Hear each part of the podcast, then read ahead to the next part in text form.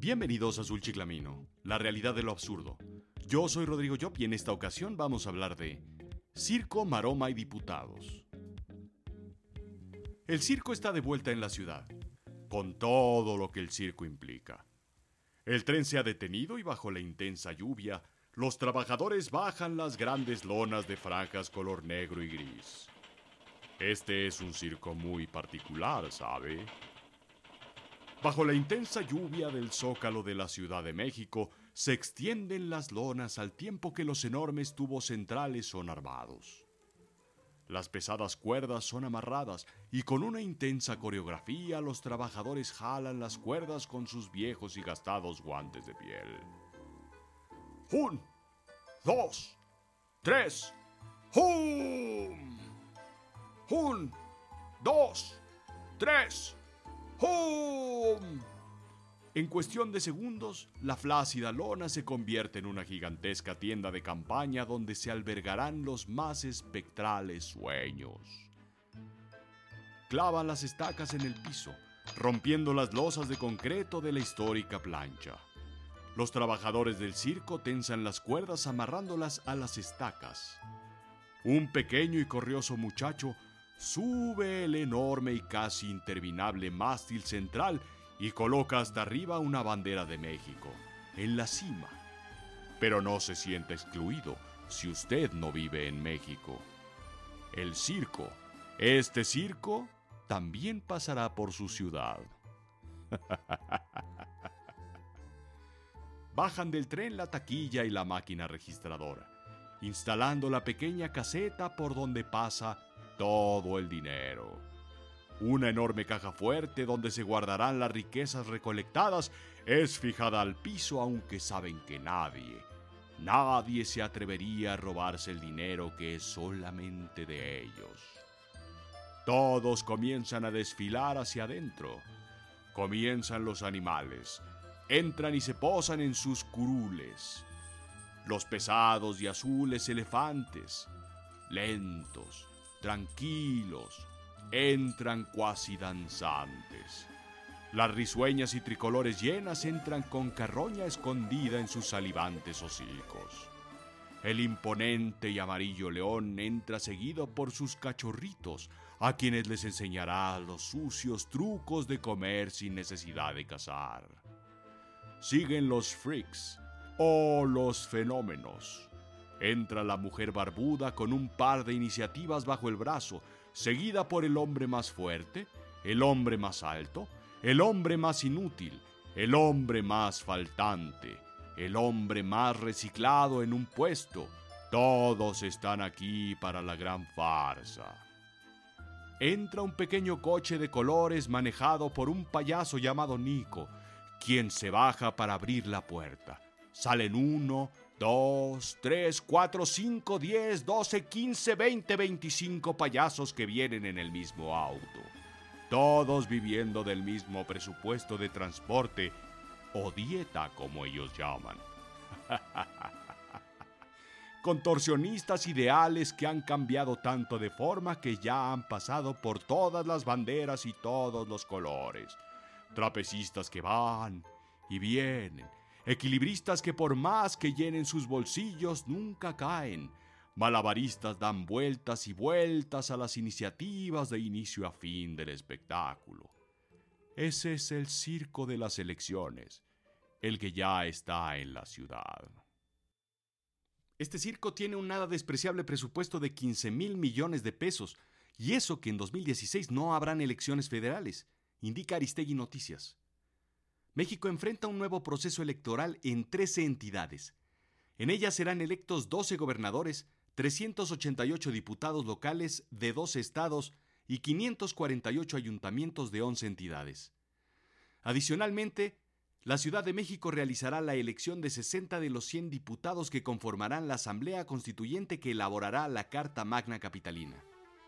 En estas elecciones, aproximadamente 30 millones de mexicanos tendrán la oportunidad de ejercer su derecho al voto, lo que representa el 36% de la lista nacional del padrón electoral con el que cuenta el Instituto Nacional Electoral.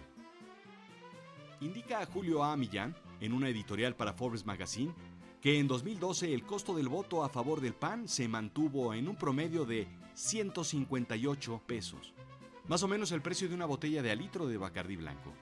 El del PRI fue de 131 pesos, más o menos lo que cuesta una botella de Bacardí de 750 mililitros. Y el del PRD de 228 pesos, lo cual equivale a una botella de Bacardí blanco de 1750 mililitros. Una pata de elefante.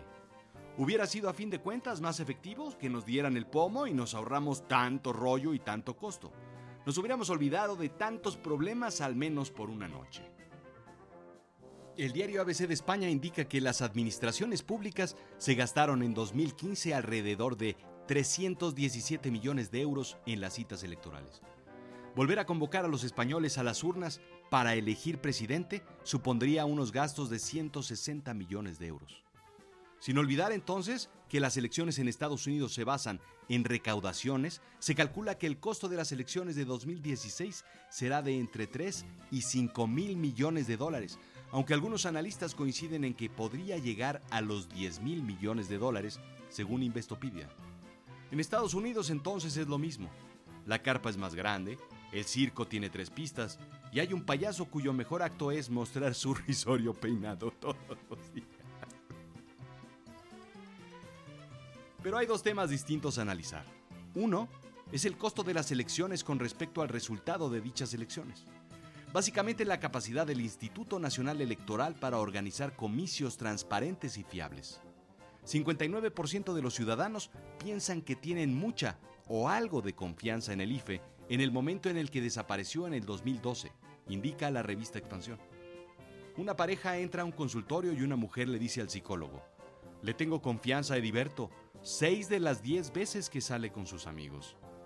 Bien señora, contesta el psicólogo, a mí me parece una cifra aprobatoria. ¿Qué piensa usted, don Ediberto? claro, bien, yo bien. Segundo, el desempeño del ganador. El aseguramiento de que el gobernante no sea corrupto. Caso perdido. Parametría hace una encuesta. ¿Qué tanta confianza le tiene a ciertas instituciones? El chiste se cuenta solo. Con 91% hasta arriba, amigos y familiares. 21 escaños por abajo, 21. Hasta el final de la lista están los partidos políticos, con 32% de confianza. En la lista solo faltaban los ballet parking para poder salvarlos de no ser el último. Sin embargo, el comparativo con un circo es completamente absurdo. Sé lo que están pensando. México pagará 47.7 millones de dólares por dar visibilidad a través de un espectáculo del Cirque du Soleil. El show presentado en Canadá cubrirá cinco mercados con 320 representaciones por año. El espectáculo de nombre Lucía, con Z, inspirado en la historia, música y cultura de nuestro país, proyectará a México en 450 ciudades alrededor del mundo durante al menos los próximos siete años, tiempo en el que se saldará la inversión realizada. Va a ser uno de los espectáculos más atractivos, basados en nuestra cultura y música, pero con sello de Cirque du Soleil. Comenta de la Madrid. Y por supuesto se le olvidó decir Made in Canada. Como verán, las cosas no son distintas. Las cosas son iguales en todo el mundo. El gran circo llegará a su ciudad con todos los grandes actos. Capulina y Bozo se estarán revolcando de risa en sus tumbas mientras que Chabelo se revolcará de risa de aquí a la eternidad en el mundo terrenal sobre la tumba de todos nosotros. Así es que recuerde que la realidad siempre supera la ficción, pero no tenemos que esperar a fin de sexenio para ver el acto final. Usted está presenciando en este momento el más grande espectáculo del mundo, el robo del siglo, el golpe, el gran mago que hará la gran desaparición y posteriormente el gran escape. El gran final que comenzó con un tope de campaña y unas tarjetas Monex. Esto fue Azul Chiclamino, la realidad de lo absurdo. Yo soy su ringmaster y domador Rodrigo Fuentes Gasca. Sígame, arroba rodrigo-job escríbame rodrigojob.yahoo.com o visíteme yodemente.com si es que se atreve.